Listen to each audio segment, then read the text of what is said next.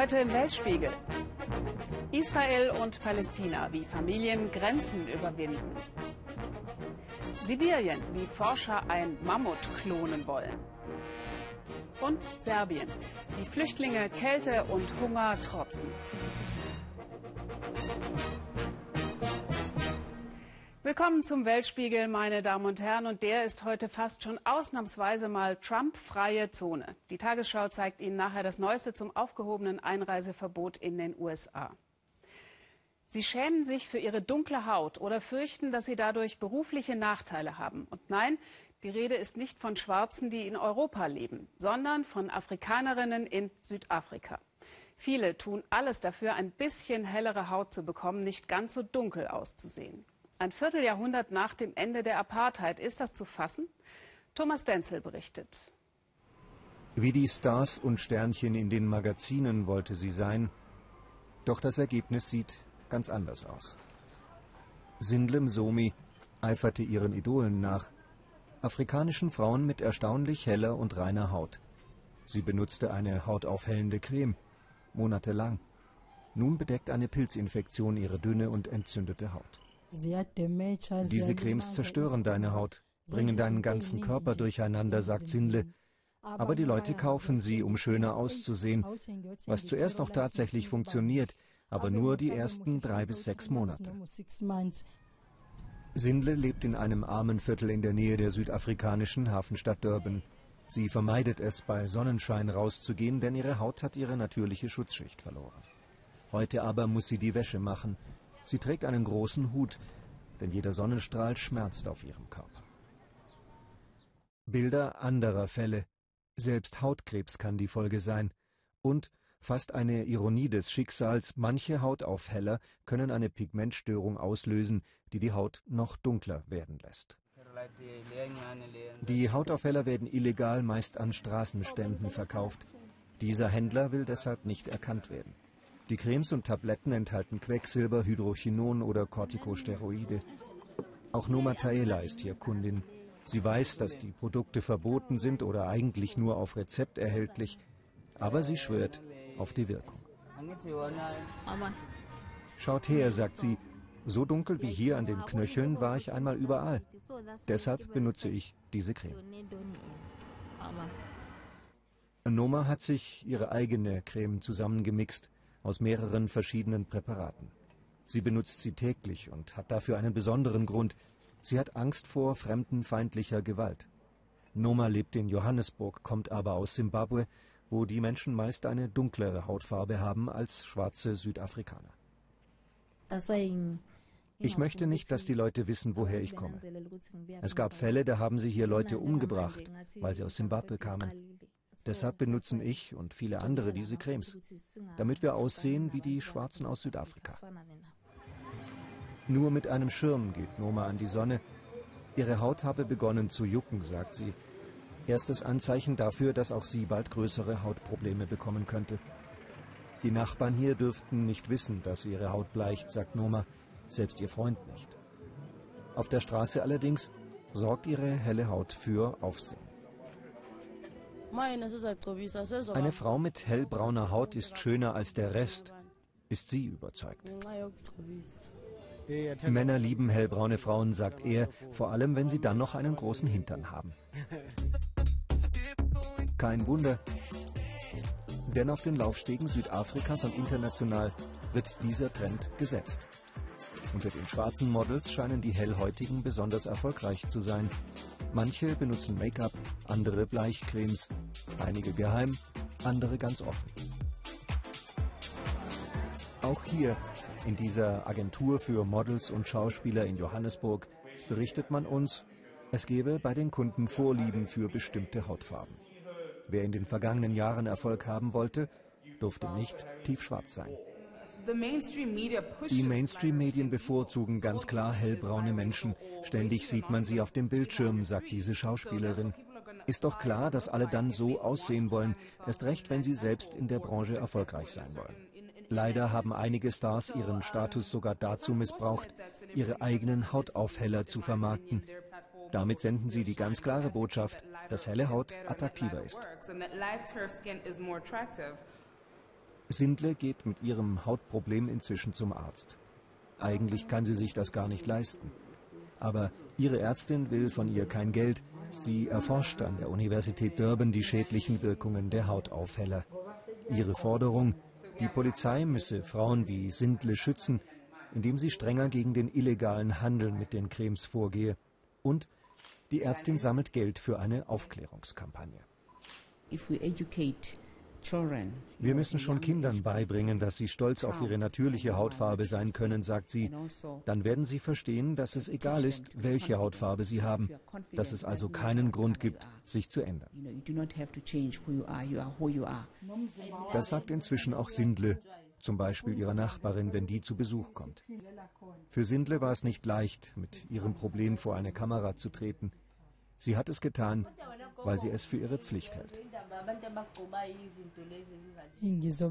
Ich will alle warnen, dieses Zeug ist extrem gefährlich. Ich weiß, die meisten werden mir nicht glauben, heute nicht, aber hoffentlich eines Tages. Für Sindle selbst kommt diese Einsicht zu spät. Mit einer Creme kann sie ihre Schmerzen lindern, doch die Schutzschicht ihrer Haut ist für immer verloren. Tut weh, das zu sehen. Am liebsten nicht so genau hinschauen würden im Moment wohl auch Europas Politiker, wenn es um das Thema Flüchtlingsrouten geht.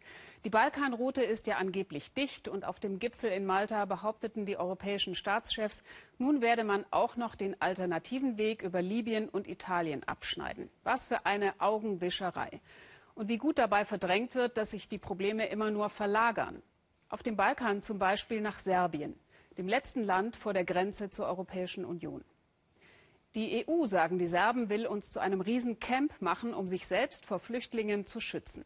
Und wer schützt die Flüchtlinge vor dem eisigen Winter? Aus Belgrad Darko Jakovlevic. Morgens gegen halb zehn war eiskalten minus sieben Grad. Niemand kriecht bei diesen Temperaturen gerne aus seiner Decke heraus. Viele schlummern weiter. Geschätzt hausen hier 1000 junge Männer schon seit Monaten illegal. Woher sie genau kommen, das wissen nur sie selbst. Ahmad Usmani, 19 Jahre alt, er wollte schon längst in Deutschland sein. Maximal eine Nacht wollte er in dieser Baracke in Belgrad verbringen. Jetzt lungert er hier schon seit dreieinhalb Monaten herum, fiebrig, krank.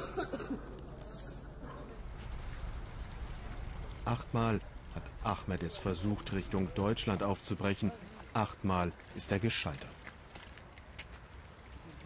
Vor den Lagerhallen waschen sich Flüchtlinge, zitternd in der eisigen Kälte. Keine Toilette, kein Waschraum.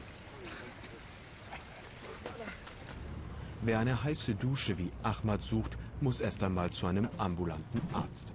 Unweit des Lagers steht ein LKW einer Hilfsorganisation, darin ein kleines Sprechzimmer.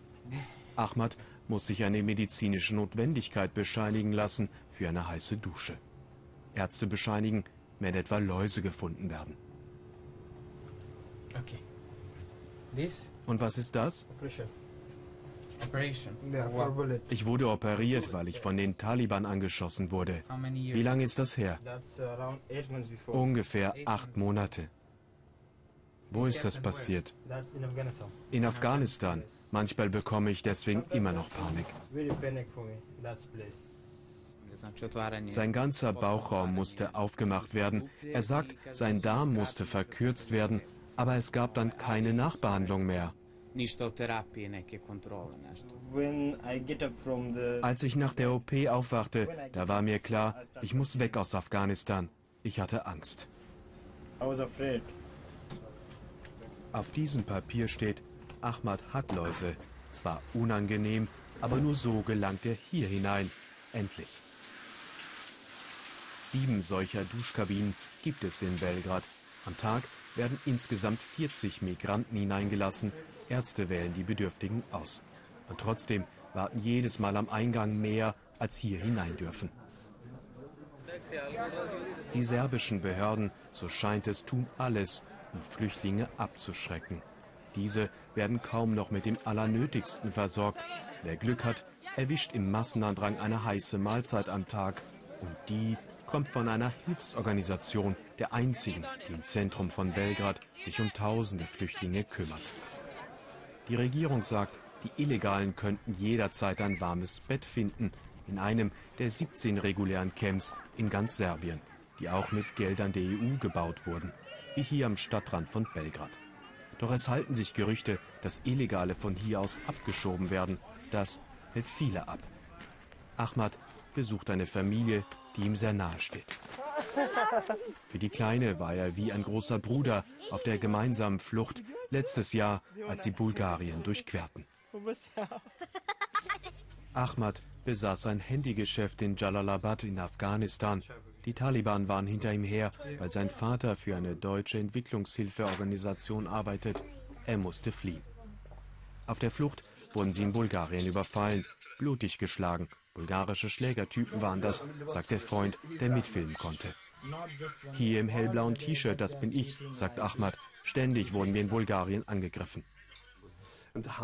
Einer der Männer machte eine Faust und wollte auf meine Tochter einschlagen. Ich habe sofort ihren Kopf nach unten gedrückt und die Faust erwischte meine Schulter. Mutter und Tochter immer noch traumatisiert. Ich habe mich so geschämt vor meinen Töchtern. Ich hatte ihnen doch erzählt, in Europa, da sind wir sicher. Als Mutter kann ich mir das nicht verzeihen, dass ich meine Töchter nicht vor einer solchen Situation bewahren konnte. Ahmad verabschiedet sich. Er will hier im regulären Camp nicht bleiben. Er will zurück ins Zentrum von Belgrad. Nur dort kann er Schlepper finden für einen weiteren Versuch. Das illegale Lager. Wieder ein bitterkalter Abend. Auf einmal macht sich eine Gruppe auf mit gepackten Sachen. Keine hundert Meter weiter vom Lager der Belgrader Hauptbahnhof. Die Polizei sieht zu, unternimmt nichts. Auch wenn offensichtlich ist, die Männer wollen nach Ungarn, illegal. Eine andere Möglichkeit haben sie nicht. Ich kann kaum gehen. Ich habe Bisswunden am Bein. Das waren Polizeihunde. Ich kann nicht mit. Seine Freunde aber hält niemand auf. Ihre Tickets bis ins Grenzgebiet zu Ungarn sind bezahlt und Schlepper, sagen sie, würden den Grenzzaun aufschneiden. Noch heute Nacht.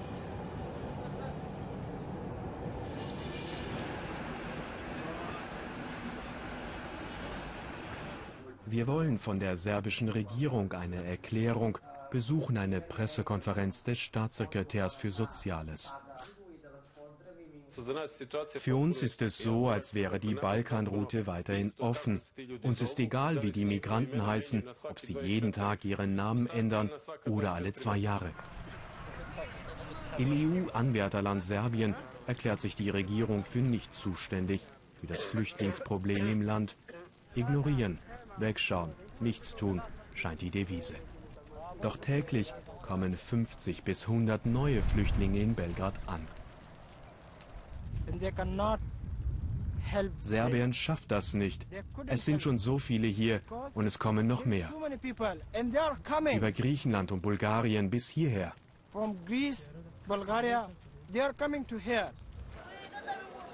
In der Lagerhalle weißender Rauch, kaum Luft zum Atmen. Alles nur, um ja nicht im Schlaf zu erfrieren. Alle hier haben es versucht, illegal weiterzukommen, alle sind mehrmals gescheitert und doch will keiner aufgeben. Auch nicht Ahmad. Vor einem Jahr hat er seinen Handyladen in Afghanistan verkauft. Noch hat er davon Geld übrig, das er für Schleuser ausgeben will. Ahmad will es unbedingt schaffen. Seine Chancen stehen schlecht.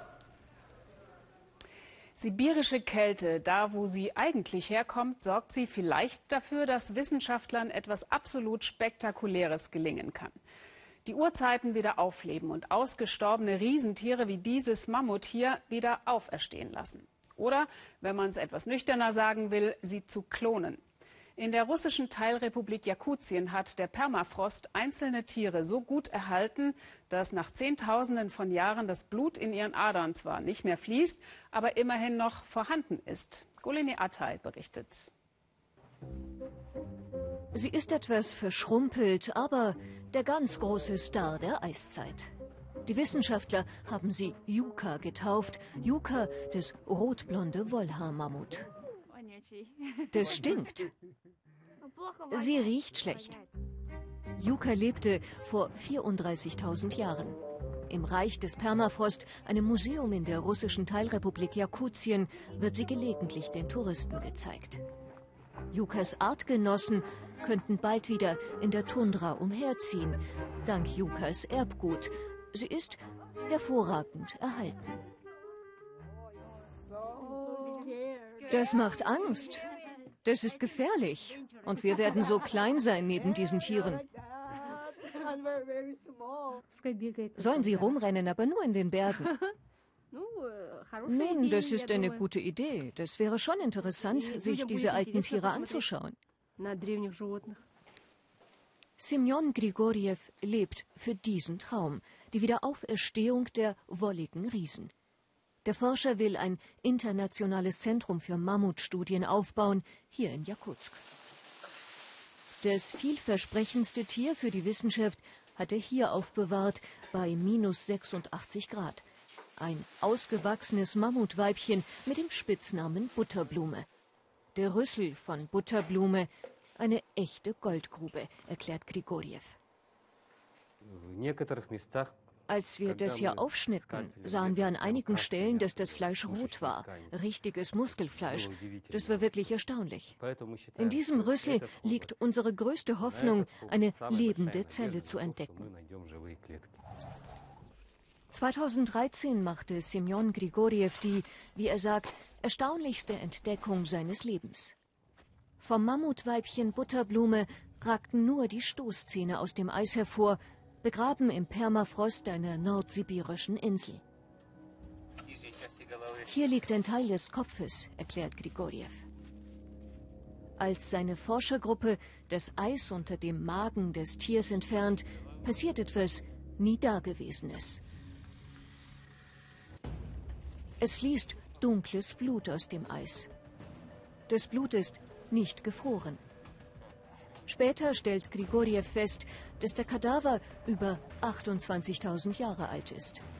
Geschichten über Mammutfleisch, das Einheimische an ihre Hunde verfüttern, hatte er immer wieder gehört. Aber jetzt lag das rote, reine Fleisch vor ihm. Wir hoffen, da drin eine lebende Zelle zu finden. In diesem Gewebe, das Zehntausende Jahre alt ist. Das ist natürlich eine schwere Aufgabe, fast unmöglich. Kostprobe. Mithilfe südkoreanischer Genforscher sucht Grigoriev seitdem nach einem intakten Zellkern in den roten Blutzellen des Fleisches. Bislang vergeblich. Der Zellkern könnte in die Eizelle eines Elefantenweibchens eingebracht werden und das könnte das Mammutbaby austragen. Im Kühlraum der Universität Jakutsk liegt jede Menge altes Fleisch. Ein Rentier, ein Pferd, der Bauch und die Stoßzähne des Mammutweibchens Butterblume. Von einer ganz wunderbaren natürlichen Farbe, erklärt der Wissenschaftler stolz. Realistischer als in diesem Rüssel einen Zellkern zu finden ist ein anderer Weg. Das Genengineering, die künstliche Herstellung des kompletten Mammuterbguts. In fünf, zehn, höchstens 20 Jahren wird ein künstliches Mammutmolekül geschaffen. Ich hoffe sehr, dass ich das noch miterlebe, aber wenn nicht, dann werden unsere Kinder die Wiederauferstehung der Mammuts erleben. Der Mensch hat den Mammut vertrieben und ausgerottet. Bald könnte er die Riesen der Eiszeit wieder zurückbringen. Was Wissenschaftler so alles machen. Es gibt Konflikte, die scheinen auch wie im Eis erstarrt zu sein. Der Kaschmir-Konflikt ist so einer und er feiert dieses Jahr einen traurigen 70. Geburtstag. 70 Jahre Krieg um diese Kulturregion in Südasien. Rund 15 Millionen Menschen leben in diesem Gebiet. Über 90 Prozent sind Muslime. Zwei Atommächte, das überwiegend hinduistische Indien und das muslimische Pakistan, erheben Anspruch auf dasselbe Territorium. Seit 1947 wird in Kaschmir gekämpft. Wenig später wird es geteilt und verliert seine Unabhängigkeit.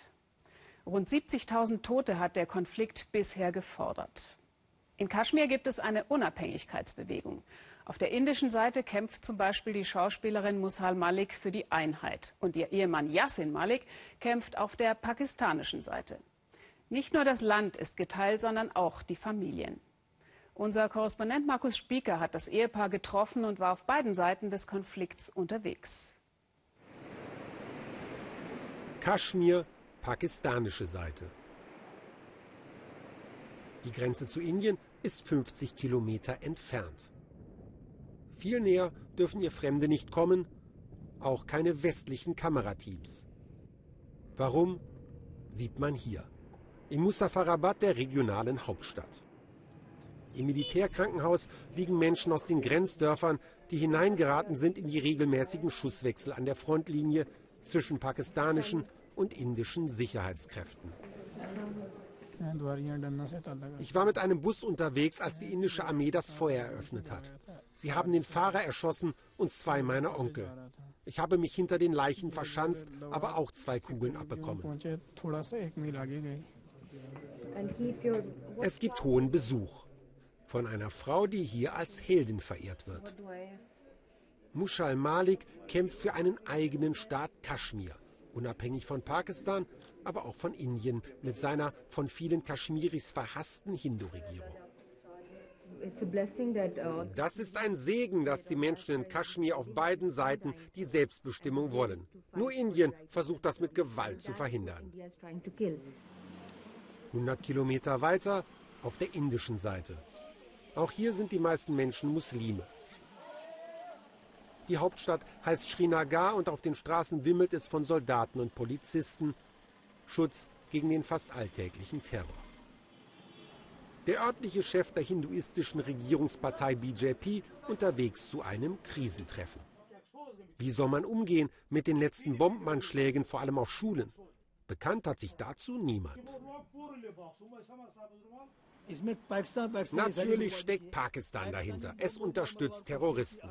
Pakistan hat wegen Kaschmir mehrere Kriege angezettelt und dabei nichts erreicht. Jetzt wiegeln sie die Leute hier gegen Indien auf. Aber das wird nicht klappen.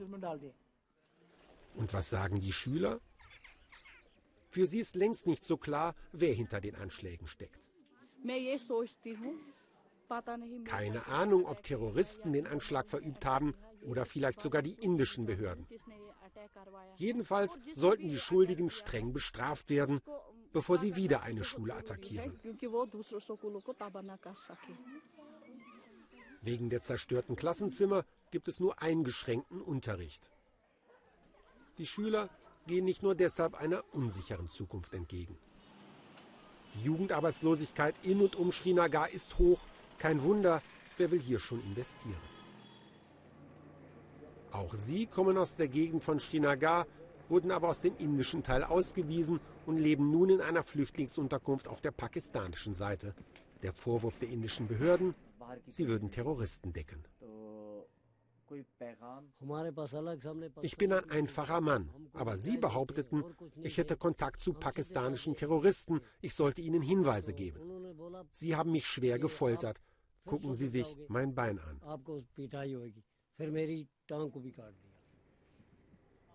Arbeiten kann er nicht mehr. Mit seiner Familie lebt er von weniger als einem Euro am Tag. Besuchen Hilfe von seinen Verwandten im indischen Teil unmöglich. Das Schicksal teilt er mit vielen Menschen in Kaschmir. Die meisten haben jenseits der Grenze Verwandte, die sie seit Jahren nicht gesehen haben. Auch Mushal Malik ist von ihrem Mann getrennt. Er ist geboren in Indien, lebt auch dort, aber meistens im Gefängnis. Er sieht sich als eine Art Gandhi, kämpft gewaltlos für ein vereintes und unabhängiges Kaschmir.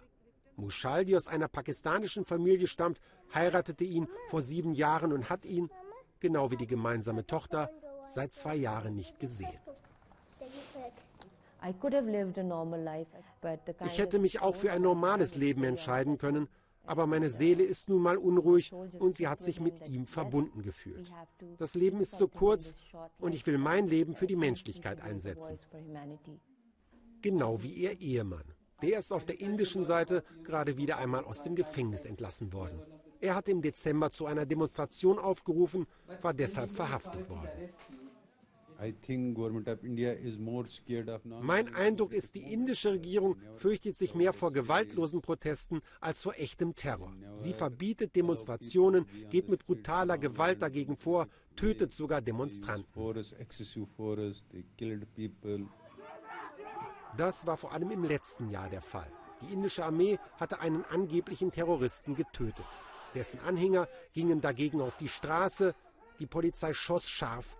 Zahlreiche Demonstranten wurden getötet. Dennoch hoffen viele Kaschmiris auch nach 70-jähriger Teilung auf eine Wiedervereinigung, auch wenn im Moment wenig dafür spricht. Als Deutschland noch geteilt war, hat doch auch kein Intellektueller an eine Wiedervereinigung geglaubt.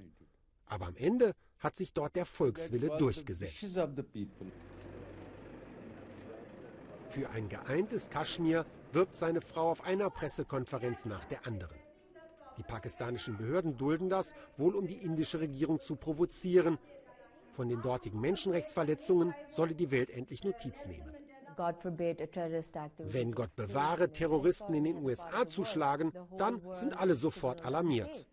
Aber es gibt kaum Interesse für unseren Freiheitskampf, der berechtigt und friedlich ist. Zumindest ist er im Moment noch größtenteils friedlich. Derzeit deutet allerdings nichts darauf hin, dass sich nach 70 Jahren des Konfliktes die vielen Gegensätze überbrücken lassen. Dass Kaschmir wieder das wird, was es lange war, eine Brücke zwischen unterschiedlichen Welten und Kulturen. Was Sie jetzt zu sehen bekommen, davon können wir Frauen in Europa, zumindest die meisten von uns, nur träumen. Männer, die Löcher flicken, und zwar nicht nur solche in Fahrradschläuchen. In Kairo wissen Männer noch mit Stoff umzugehen und unser Korrespondent Matthias Ebert fand das auch ganz praktisch. Ein Loch in einem meiner Lieblingsshirts. Eigentlich ein klarer Fall für den Müll, nicht aber in Kairo, denn hier gibt es die Lochschneider. Doch was macht eigentlich ein Lochschneider? Das Geschäft von Galal Kamel ist noch nicht mal einen Quadratmeter groß. Er gilt als bester Lochschneider des Viertels. Sechs Tage die Woche sitzt er in die Arbeit versunken vor seiner Nische. Mein T-Shirt für ihn ein leichtes. Umgerechnet zwei Euro soll es kosten, abgemacht.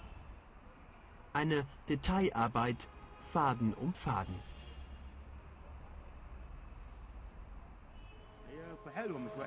Einer wie ich braucht Geduld, um das zusammenzunähen. Das kann man nicht so husch husch machen.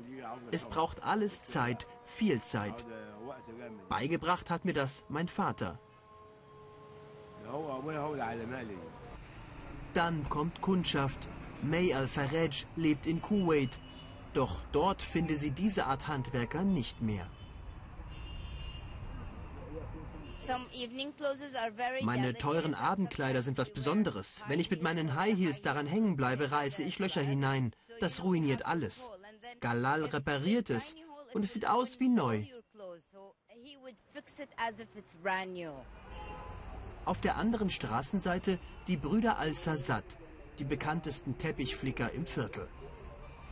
Flicken und stopfen, ein Männerjob, sagen sie. Frauen könnten das nicht. Unser Geschäft ist eines der ältesten, eröffnet in den 50er Jahren. Jetzt möchte leider niemand mehr dieses Handwerk erlernen. Die Jugend sucht sich andere Jobs. Gegenüber ist Mais Kleid fertig. Sie erkennt kaum noch, wo das Loch war. Das ist mein Handwerk. Ich denke nicht daran, es aufzugeben. Ich habe ja viele Kunden.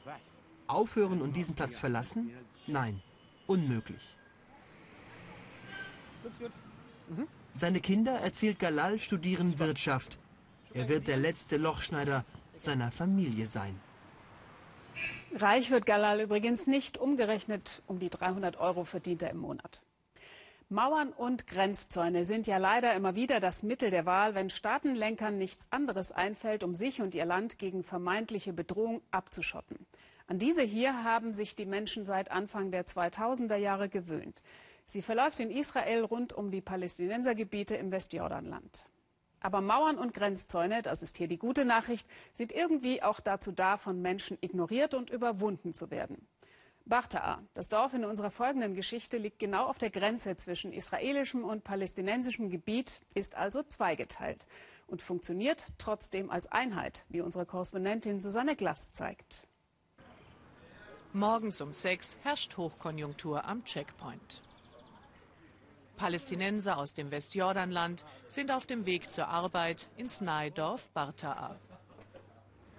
Aber zuvor müssen sie durch strenge Sicherheitskontrollen. Alltag an allen Übergängen, die Israel eingerichtet hat, seit Sperrzaun und Mauer die palästinensischen Gebiete abriegeln.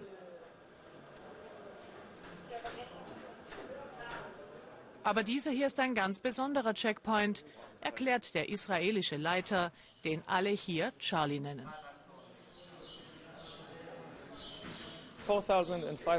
4500 Leute gehen von hier aus jeden Morgen nach Israel. Wir kennen ihre Namen, ihre Gesichter, weil sie jeden Tag hier durchkommen. Wir sind wie eine kleine Familie. Ich weiß, das klingt verrückt bei der allgemeinen Situation, aber hier läuft es großartig. Charlies Checkpoint funktioniert deshalb so gut und friedlich, weil die Palästinenser, die hier rüberkommen, eine vergleichsweise ausgezeichnete Perspektive haben.